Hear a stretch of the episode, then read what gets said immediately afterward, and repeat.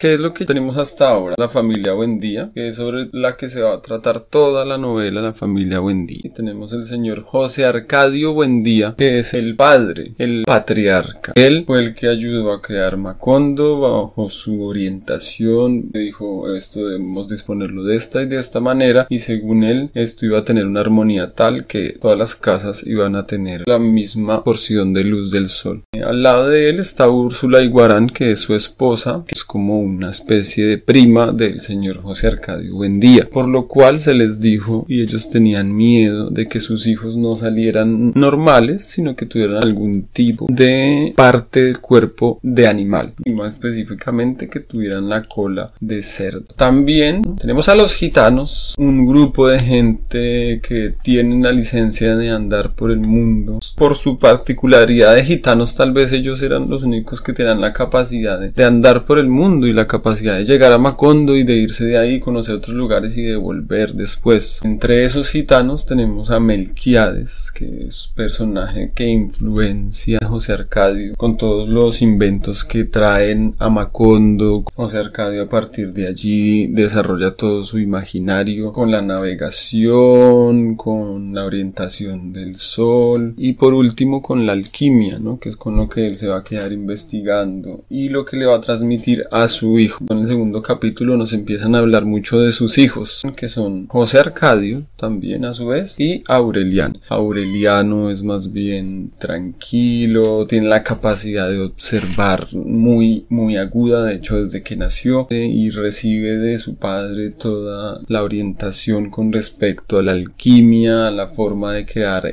oro, a la manipulación del oro y cómo lograr llegar a crear oro. Y por el otro lado tenemos a José Arcadio, los dos hijos como el agua y el aceite, ¿no? Uno es pausado, observador y el otro, José Arcadio, por su parte, en las mismas letras de García Márquez dice, de joven ya se veía que no era muy inteligente y es más bien muy pasional, como lo vimos en el capítulo pasado, este hombre empieza a tener una serie de aventuras eróticas y amorosas con Pilar Ternera, es una mujer que sabe leer las cartas y que tiene un encuentro con José Arcadio que es un encuentro furtivo que se va dando noche a noche, del cual nadie sabe nada. Y en el momento en que ella le dice estoy embarazada, él queda absorto, no sabe qué hacer. Y lo que sucede enseguida es que en la visita de los gitanos, este hombre conoce allí a otra gitana y pues al parecer se enamora perdidamente y de repente, sin más ni más, que él se pone un pañuelo rojo en la cabeza y se va con los gitanos.